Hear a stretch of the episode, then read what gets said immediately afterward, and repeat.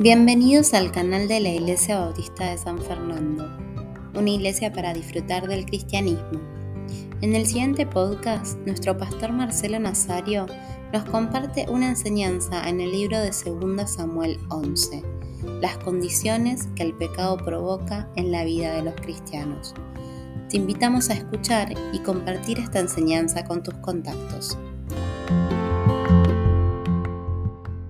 Pero una clave para el que le gusta la pizza, como en mi caso, puedo comer pizza todos los días y mi señora no va a recibir ningún tipo de queja, pero una, clave de la pizza es que para que la pizza sea buena y a, los que nos gusta la pizza media masa, no, no, la, no la piedra, ¿qué necesita la masa para que se forme ese, ese este, esponjoso cuerpo de la pizza?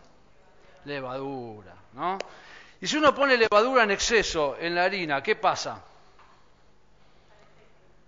Leuda toda la masa, ¿no? O sea, se hace una cosa gigante, te dejas ahí en la olla, en la cocina, en el calorcito, te vas a hacer algo, cuando volvés tenés una montaña de, masa, de harina, por la cantidad de levadura. Y si uno pone poca levadura, leuda, pero no como uno quiere. O sea que la levadura causa un efecto en, la masa. Y yo lo menciona varias veces como levadura y lo relaciona con la palabra pecado.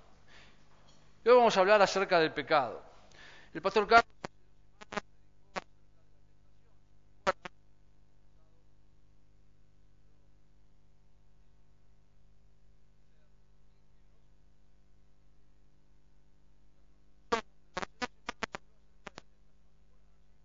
mostró, usó un ejemplo que tenía que ver con David y Betsabé.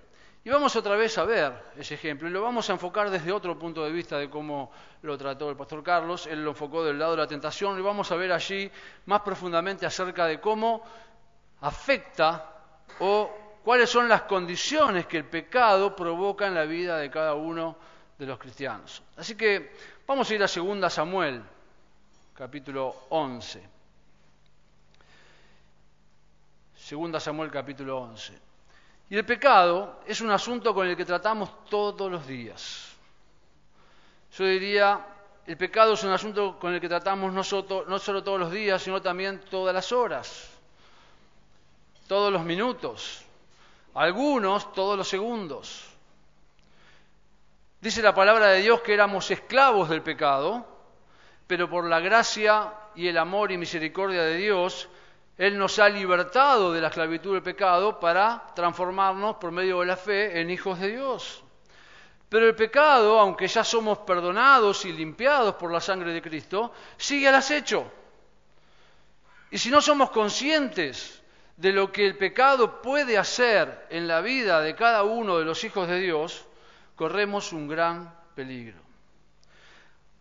Hay personas, y digo personas y no cristianos, pero también podemos incluir a cristianos, hay personas, cristianos, que creen que pueden manejar, que pueden jugar o que pueden controlar su relación con el pecado.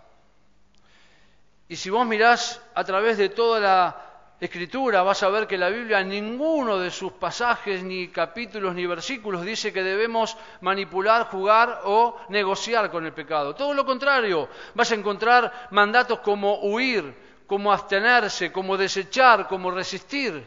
Nunca negociar o manipular o jugar.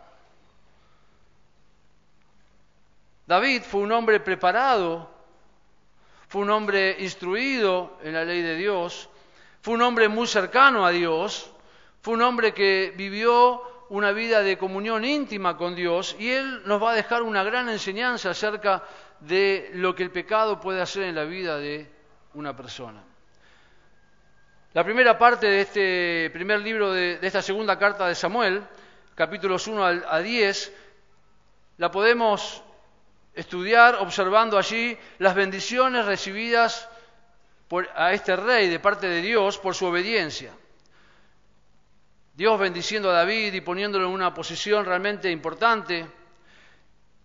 Y la segunda parte del capítulos 13 en adelante, 13 al 24, podemos aprender allí acerca de las consecuencias de desobedecer a Dios. Y todo gira alrededor, el cambio de, ritmo en este capítulo gira alrededor de los capítulos 11 y 12. Al principio de su reinado y antes de que él sea rey, David se caracterizó por consultar a Jehová en cada una de las decisiones que debía llevar adelante. De esa manera él manifestaba su dependencia y su sumisión al Rey de Reyes, al Señor de Señores, al Dios que lo había elegido a él para ser el Rey de Israel. Y de esa manera también David se protegía espiritualmente, manteniendo una comunión íntima, estrecha con su Señor. Pero hubo un momento en su vida en el que él bajó la guardia.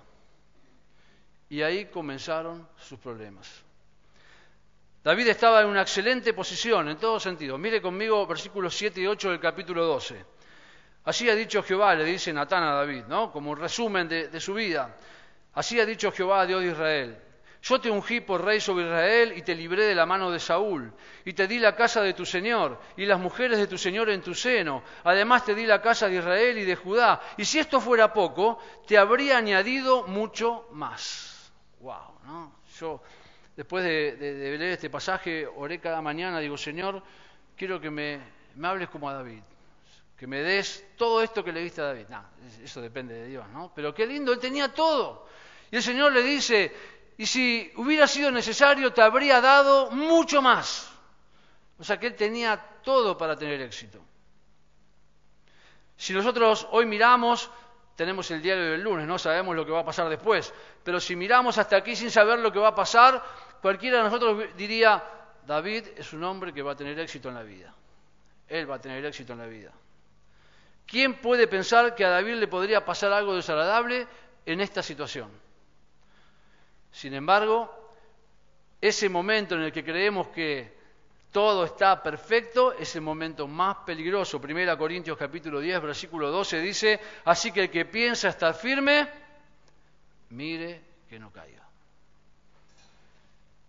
Cuando nos relajamos y cuando descuidamos nuestra relación con Dios,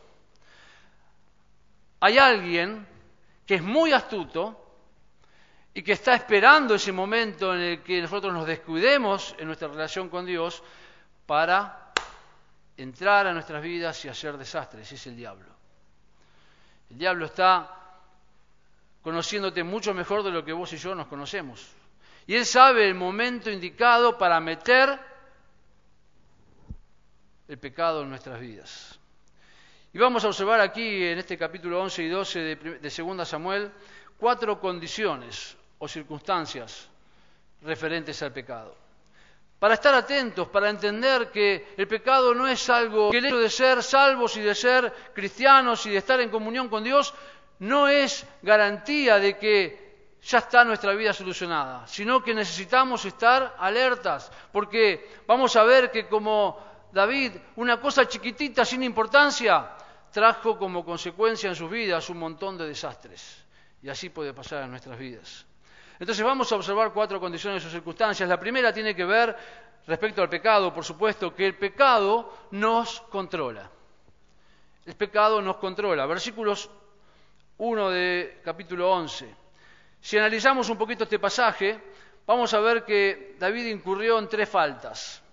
Algo chiquitito comenzó, algo que parecía inofensivo, y eso le llevó después a hacer algo más serio y comprometido, hasta terminar totalmente empantanado y atrapado en el pecado. Comenzó con una situación bastante inocua. ¿Qué significa inocua? Bueno, que no, que no trae ninguna consecuencia. Comenzó con algo que parecía nada, o sea, una estupidez, que le llevó a cometer otra más grave, a deshonrar a la mujer de otro hombre, misma que lo llevó después a planear el homicidio del esposo de esa mujer un pecadito, que no existen pecaditos en la Biblia, ¿eh? no hay diferencia entre un pecadito y un pecadazo. El pecado es pecado. Los hombres ponemos categorías del pecado, para Dios no hay diferencia. El pecado es lo que condenó o es lo que llevó a Cristo a pagar en la cruz el precio que vos y yo debíamos pagar. Un pecadito que se cree que se puede manejar con frecuencia prepara el terreno para otra cosa más grande y peor. En primer lugar, podemos observar esa negligencia o descuido en el rey David. Dice el versículo 1, aconteció al año siguiente, en el tiempo que salen los reyes a la guerra, que David envió a Joab y con él a sus siervos y a todo Israel, y destruyeron a los amonitas y sitiaron a Rabá, pero, y cuando aparece un pero, es porque algo después va a ser desastroso. Pero David se quedó en Jerusalén. Uno lee el pasaje hasta aquí y decís, bueno, no, pasa nada, ¿no? pasa nada. Versículo 2, y sucedió que un día, al caer la tarde, que se levantó David de su lecho y se paseaba sobre el terrado de la casa real. Los israelitas habían estado en guerra con los amonitas por un año más o menos, ¿no? si uno estudia el resto de, de la historia ahí del pueblo. Y durante los meses que no son propicios para la guerra, es decir, en el invierno, no en nuestro invierno, no ahora en junio, julio y agosto como lo pasamos nosotros, sino que ellos el invierno lo tienen en nuestro verano, ¿no? O sea que ya es como que eh, eh, hubieran sido los meses de diciembre, enero y febrero. En los meses de invierno, por la nieve, por el frío, se cortan las guerras. Es como que dicen, bueno muchachos, paremos, vamos cada uno a su casa y nos volvemos a ver en, este, en marzo. En marzo seguimos. Y en esos meses los reyes se preparan para reanudar sus campañas cuando el clima sea más templado, es decir, en la primavera. Y eso pasó con David. Vino el invierno, se cortó la guerra, llegó marzo y cuando llegó la primavera mandó a los ejércitos y es costumbre que cuando el rey manda a los ejércitos a la guerra, el rey va con ellos. El rey está allí, no, a veces el rey está peleando en la batalla con, con, el ejército, pero muchas veces está en la tienda de campaña que se arma, donde se, hace, arman las estrategias para enfrentar a los ejércitos o al ejército enemigo. Pero esta vez David no fue con el ejército, se quedó en casa. Él descuidó sus responsabilidades. Y el descuidar sus responsabilidades hizo que esté en un lugar que no era el indicado, el adecuado. Él debía haber estado con su ejército, sin embargo, permaneció en la comodidad de Jerusalén. Allí, algo inocente, algo que parece que no tiene ningún sentido, comenzó a abrir la puerta para el desastre en la vida de este hombre. El no cumplir con las responsabilidades que Dios estableció para ese rey fue consecuencia de algo peor después. Y así pasa muchas veces con nosotros. Decimos, bueno, pero hoy no voy a leer la Biblia. Eh, ¿qué pasa si un día no la leo? No pasa nada. Y no sé si te pasa, pero el día que no lees la Biblia es el día que la mente está llena de pensamientos con los que estamos luchando que no tenemos que tener. Es el día en el que tomamos las peores decisiones en cosas que son pavas. ¿Por qué? Porque dijimos que no era importante leer la Biblia pecamos y decimos, bueno, no, no voy a confesar el pecado, mañana los confieso todos juntos, hago la lista y mañana digo, Señor, te perdono por esto, pido perdón por esto, por esto, por esto. Y cuando no confesas tu pecado, la consecuencia es como la bola de nieve, que atrás de ese viene otro y no te importa. Y cuando te querés acordar ya no tenés una lista, tenés un libro de pecados para confesar. Y así empieza, por algo que parece inofensivo.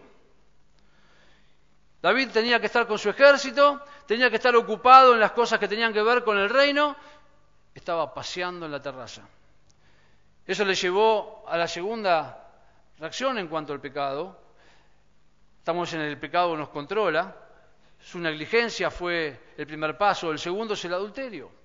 Versículo 2, la segunda parte, dice, y vio desde el terrado una mujer que se estaba bañando, la cual era muy hermosa.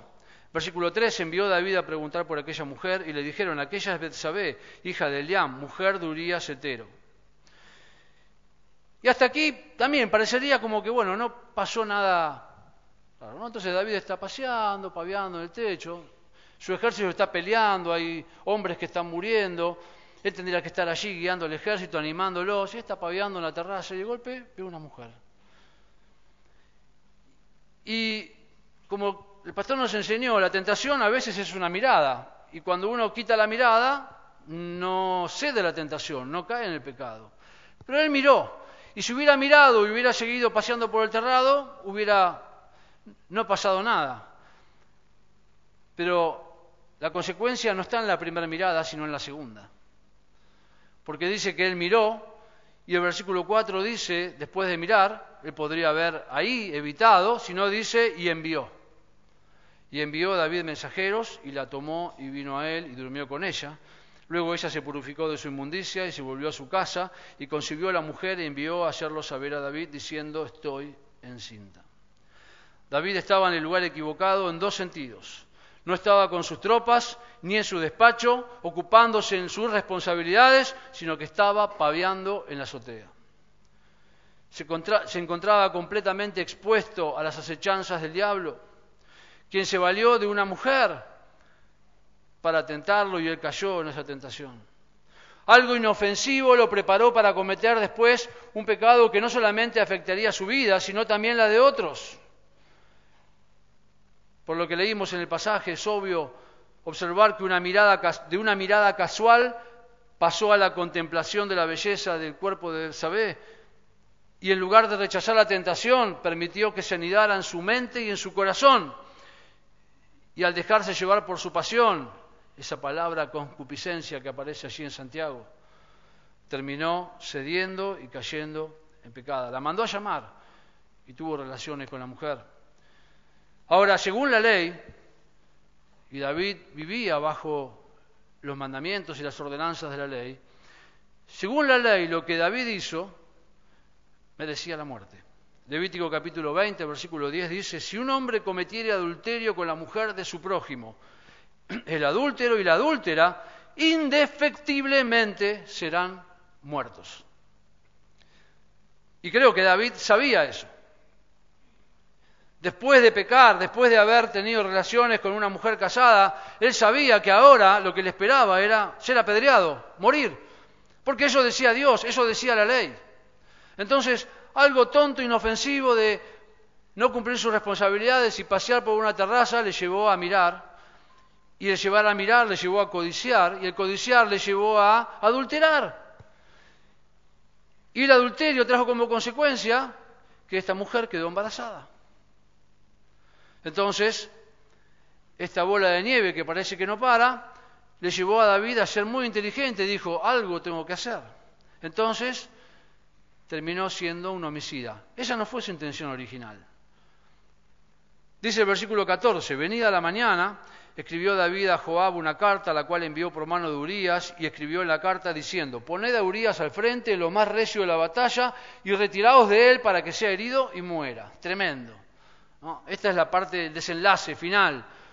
Pero antes de eso, antes de llegar al homicidio, él trató de responsabilizar a Urías. Los versículos 6 al 13 no lo vamos a leer, pero él pensó un plan muy astuto. Wow, ¿no? O sea, David, qué inteligente. Como nosotros, cuando pecamos, ¿no? Y, decimos, bueno, ahora tengo que hacer algo con esto, que nadie se entere. Entonces empezamos a pensar un plan astuto. Y él lo pensó, dijo, bueno, voy a traer al esposo, a Urias, que era un fiel servidor del rey, y estaba peleando por el rey, para cuidar al rey y el reino, en el frente de batalla.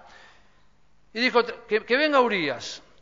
Entonces, Urias está mucho tiempo lejos de su señora, dice, bueno, David pensó, este lo traigo, va a extrañar a Belsabé, es una mujer linda, va a llegar a, su esposa, y entonces después él se va a hacer cargo del hijo. Pero le salió mal porque Urias, que era eteo y era convertido al, judaísmo, fue más fiel que David, que era alguien del pueblo de Israel. Entonces, como le salió mal eso, dijo, bueno, vamos a emborracharlo. ¿No? no quiere ir con su mujer, yo lo voy a emborrachar, porque borracho no sabe lo que hay, yo lo llevo hasta la puerta de la casa y borracho va a estar con Belsabé y ahí listo, cubrimos. Pero a un borracho, Urias se quedó a dormir con el ejército, no fue a su casa. Porque él sabía que todos estaban peleando y él no iba a ser el, único que iba a disfrutar de su mujer mientras el resto estaba peleando. Dijo, no, no, están todos peleando, yo tengo que estar allí. Y como David le salió mal, dijo, bueno, listo, tengo la última opción. Voy a tener que hacerlo desaparecer. yo no lo puedo matar. Entonces, ¿qué hacemos? Bueno, le mando una carta a mi general. Y le escribió a Joab el versículo que recién leímos y le dijo, pónganlo adelante. Y cuando vengan las flechas, córranse. Qué interesante, ¿no? Qué amigo. Con amigos así es mejor estar solo. Joab un general muy inteligente, dijo, si el rey se entera que yo descuidé a un soldado y lo mataron a propósito, se la va a agarrar conmigo.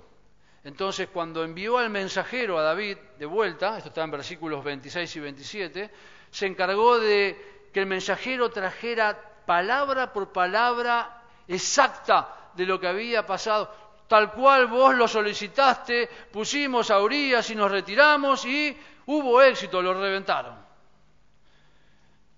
Y David escucha el informe, total indiferencia. Bueno, ok, tengan cuidado, gracias.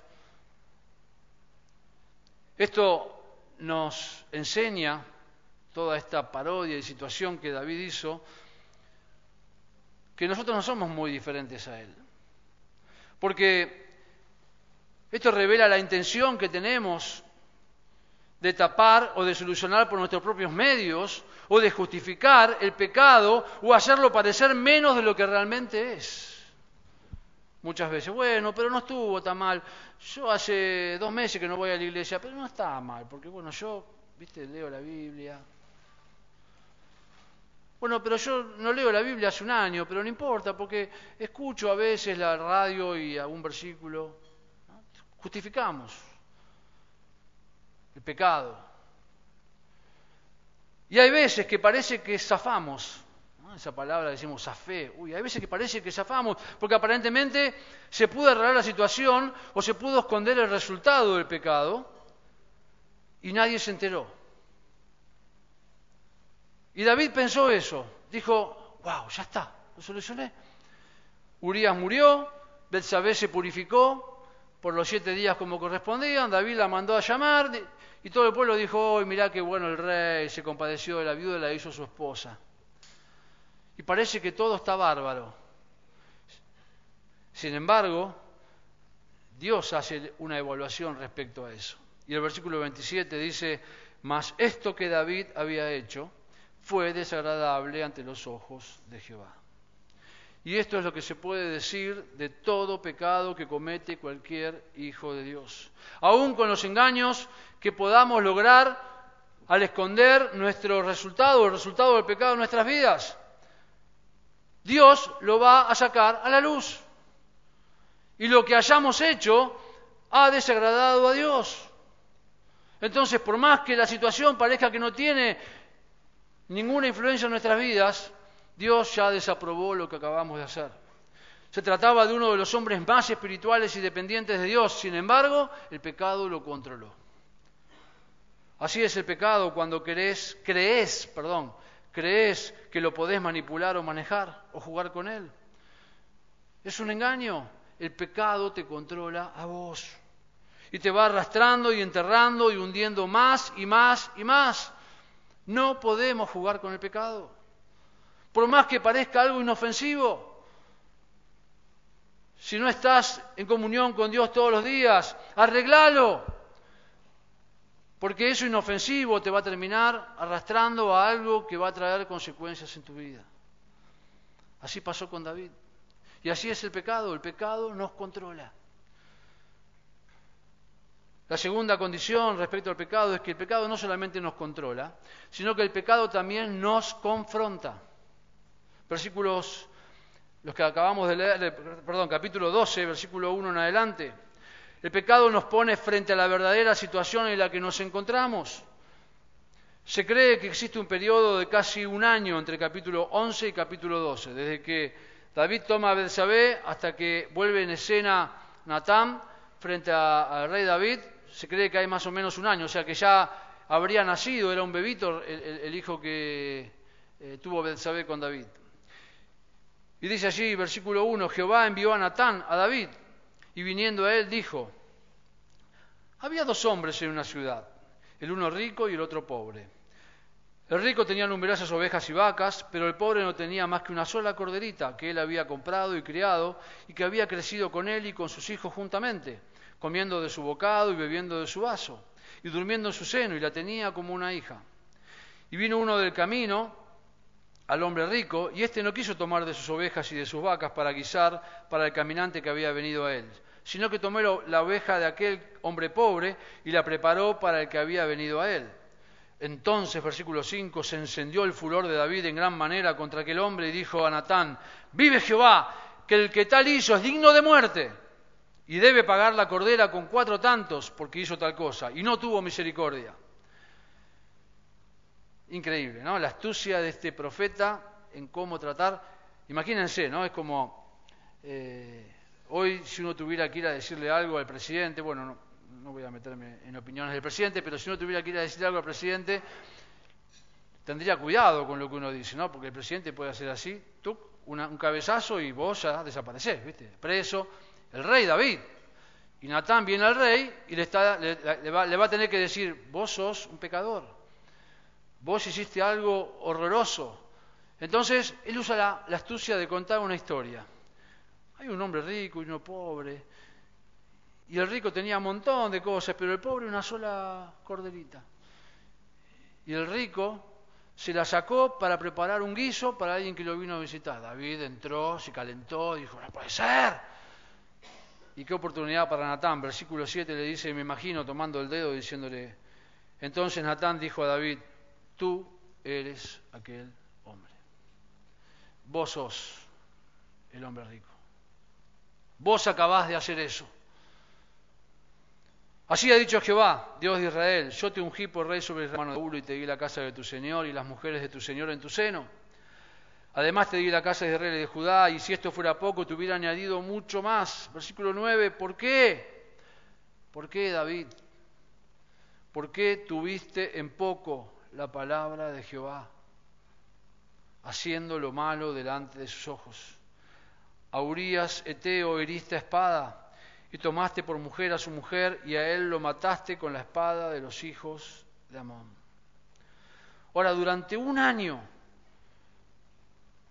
David creyó que había arreglado el problema del pecado.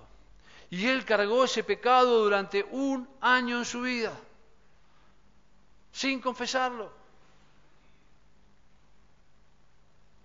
Es interesante ver que el capítulo 11 termina con la misma palabra que comienza el 12, Jehová.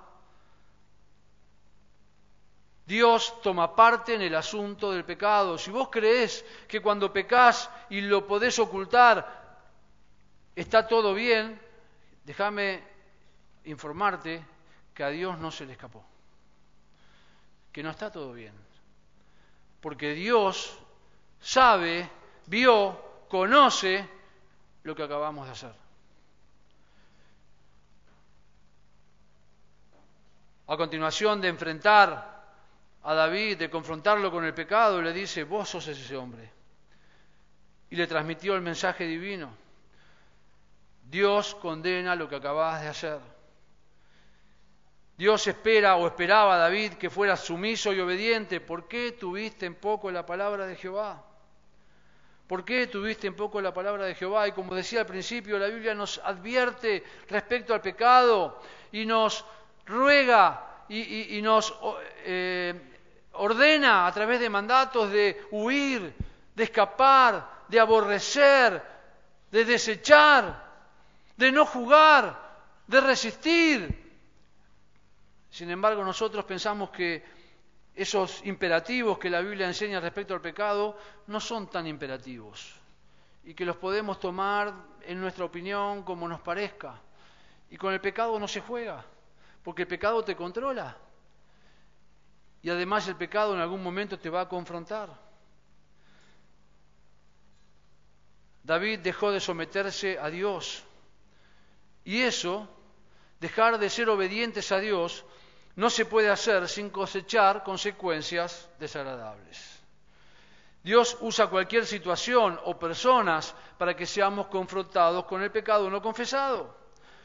Si vos pensás que podés pecar y ocultar el pecado, déjame informarte en esta mañana que estás totalmente equivocado. Si pecas y no confesás, en algún momento vas a ser confrontado con ese pecado.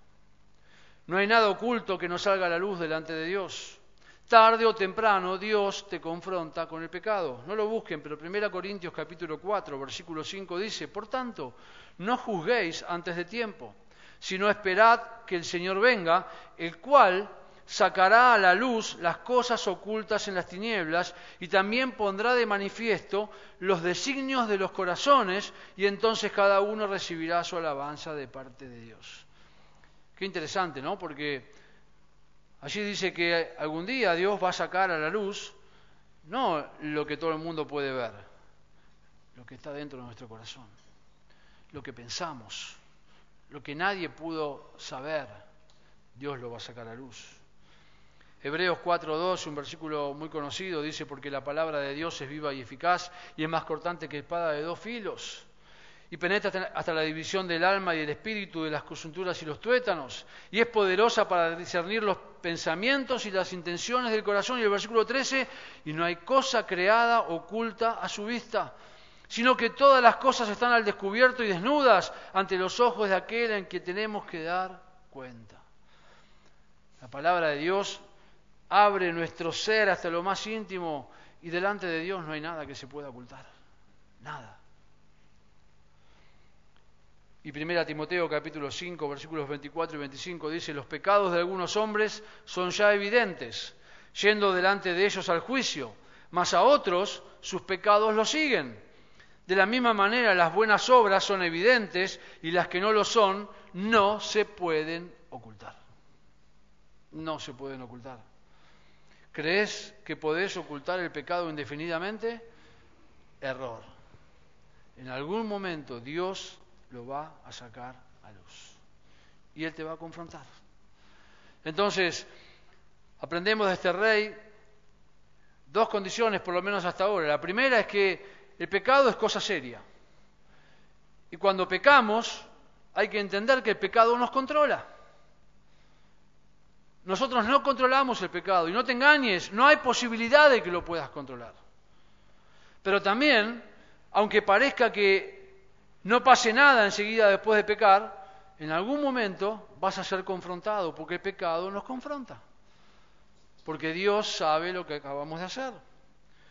La tercera condición que podemos observar en David es que el pecado no solamente nos controla, nos confronta, sino que también el pecado trae o deja consecuencias. Todas con C, ¿no? ¿Se dan cuenta? Condiciones y todas con C. Aunque Dios perdonó el pecado de David, las consecuencias vinieron a la vida de este rey y debieron ser sufridas. A veces no llegan en el mismo instante que pecamos, a veces sí. El anuncio del castigo comenzó por parte del profeta David, citando las consecuencias más remotas, versículos 10 al 12 del capítulo 12. Y después se refirió a las más inmediatas, versículos 14 a 23. Miremos el castigo o las consecuencias mediatas, es decir, las que vendrían en el futuro. ¿Por qué, pues, versículo 9, tuviste en poco la palabra de Jehová haciendo lo malo delante de sus ojos? A Urias Eteo heriste a espada y tomaste por mujer a su mujer, y a él lo mataste con la espada de los hijos de Amón. Por lo cual, dice Dios a través del profeta al rey, ahora no se apartará jamás de tu casa la espada, por cuanto me menospreciaste y tomaste la mujer de Urías Eteo para que fuese tu mujer. Así ha dicho Jehová, versículo 11, He aquí yo haré levantar el mal sobre ti de tu misma casa, y tomaré tus mujeres delante de tus ojos, y las daré a tu prójimo, el cual yacerá con tus mujeres a la vista del sol, porque tú lo hiciste en secreto, mas yo haré esto delante de todo Israel y a pleno sol. Entonces dijo David a Natán, pequé contra Jehová. Y Natán dijo a David, también Jehová ha remitido tu pecado, no morirás. ¿Se acuerdan que vimos en Levítico que él merecía morir? Dios perdonó a David y no iba a morir. Pero vendrían las consecuencias. El rey ahora iba a cosechar lo que sembró. ¿Se acuerdan ese versículo de Gálatas capítulo 6 que dice, no os enganéis, Dios no puede ser burlado, pues todo lo que el hombre sembrare, eso también llegará. Lo que el rey sembró es lo que ahora va a cosechar. Él había plantado la semilla de la violencia al matar a Urias. Como consecuencia ahora su casa de ahí en adelante estaría caracterizada por la misma semilla de violencia. Su familia sufriría el efecto de la espada.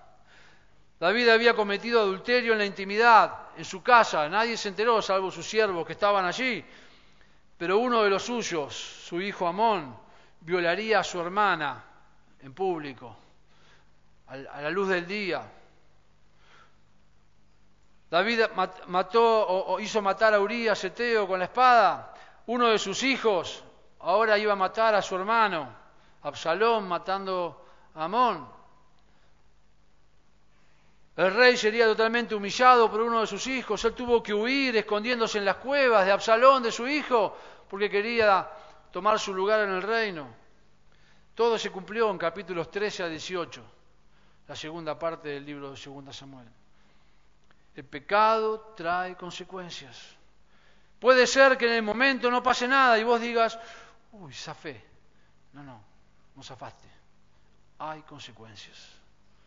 En la vida de este rey, su familia sufrió las consecuencias.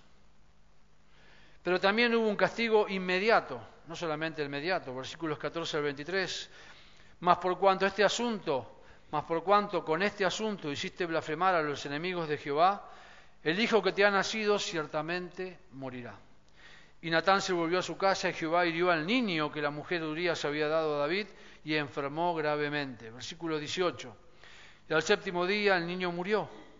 Y temían los siervos de David hacerle saber que el niño había muerto, diciendo entre sí, cuando el niño aún vivía le hablábamos y no quería oír nuestra voz, ¿cuánto más se afligirá si le decimos que el niño ha muerto? Mas David, viendo a sus siervos hablar entre sí, entendió que el niño había muerto, por lo que dijo David a sus siervos, ¿ha muerto el niño? Y ellos respondieron, ha muerto. El accionar divino, el obrar de Dios en esta situación no tardó en llegar. El niño que había nacido enfermó gravemente y murió. Una vez más vemos aquí la intervención de Dios en esta situación. Dice el versículo 15, que Jehová hirió al niño. Ahora uno puede pensar, qué injusto, ¿no? Porque un bebé, ¿qué culpa tiene? Es la consecuencia del pecado. Es la consecuencia de lo que David hizo. El pecado trae consecuencias y no se pueden evitar.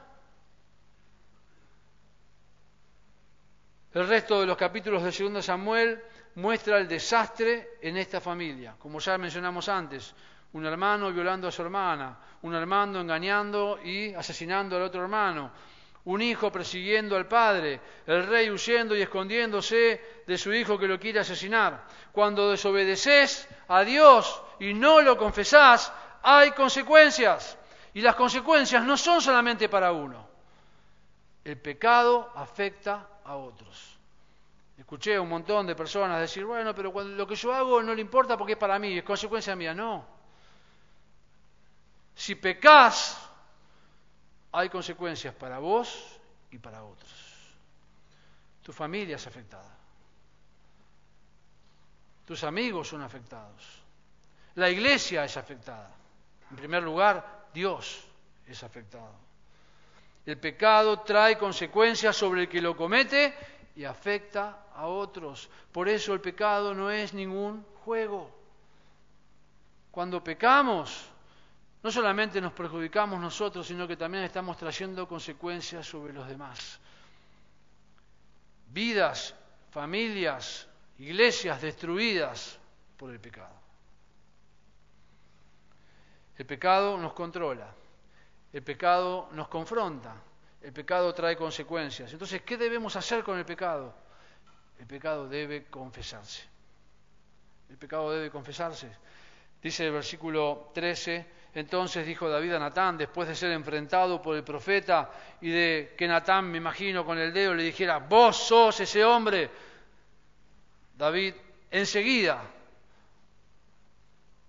de que fue confrontado, después de un año de haber pecado, dijo, pequé contra Jehová. Él entendió esa situación y dijo, pequé contra Jehová, confesó su pecado a Dios. Él pensó que estaba todo bien, que lo había tapado, que le salió todo bárbaro, pero cuando es confrontado con el pecado, no buscó excusas, no dijo, bueno, pero lo que pasa que yo la vi, yo soy el rey, ella de saber, yo como rey tengo derecho a hacer lo que quiera. Podría haber puesto excusas y excusas y excusas. Sin embargo, cuando fue confrontado con el pecado, él lo confesó. Pequé contra Jehová. Y Natán dijo a David, también Jehová ha remitido tu pecado, no morirás. Cuando pecamos es necesario confesar el pecado, pero quiero que sepas que las consecuencias del pecado no se pueden evitar. La confesión nos asegura el perdón de Dios, pero las consecuencias no se borran. Las consecuencias se sufren. Sin embargo, Dios perdonó al culpable. Y vale la pena notar que en el caso de David, el arrepentimiento y la, confesión vinieron de inmediato cuando fue confrontado. La confesión que David hizo fue muy concisa y muy acertada. Él dijo, pequé contra Jehová.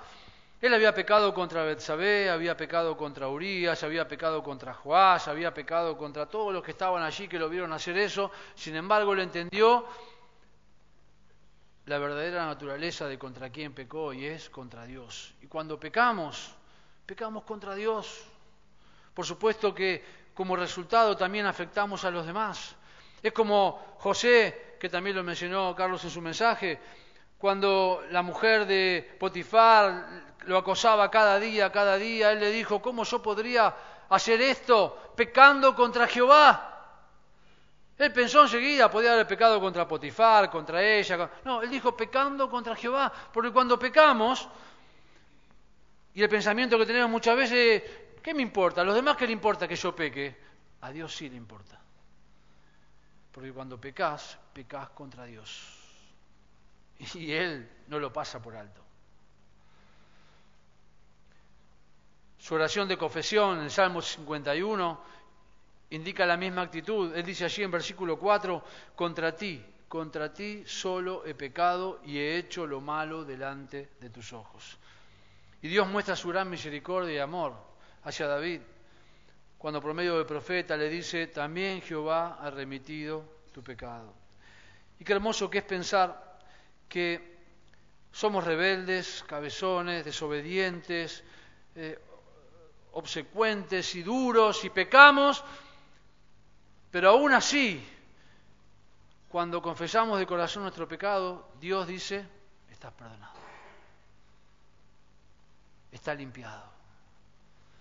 Y qué lindo que es pensar en esa misericordia y esa gracia maravillosa de Dios para vos y para mí. Salmo 66 dice, si observo iniquidad en mi corazón, el Señor no me escuchará. Pero ciertamente Dios me ha oído, Él atendió a la voz de mi oración. Bendito sea Dios que no ha desechado mi oración ni apartado de mí su misericordia. Otra versión dice, si en mi corazón hubiera mirado la iniquidad, el Señor no me habría escuchado. Tengo que saber que a pesar de lo que hayamos hecho, desobedeciendo a Dios, si confesamos nuestro pecado, Él está dispuesto a escuchar esa oración y perdonarnos. Salmo 106.1 dice, aleluya Dad gracias al Señor porque es bueno, porque para siempre es su misericordia. La misericordia de Dios inagotable. No es para hoy solamente, para el domingo, para siempre. Cada día la misericordia de Dios está a nuestro alcance. Y en el versículo más conocido, Juan, primera Juan capítulo 1, dice versículo 9, si confesamos nuestros pecados, Él es fiel y justo para perdonarnos los pecados y para limpiarnos de toda maldad. Si decimos que no hemos pecado, le hacemos al mentiroso y su palabra no está en nosotros.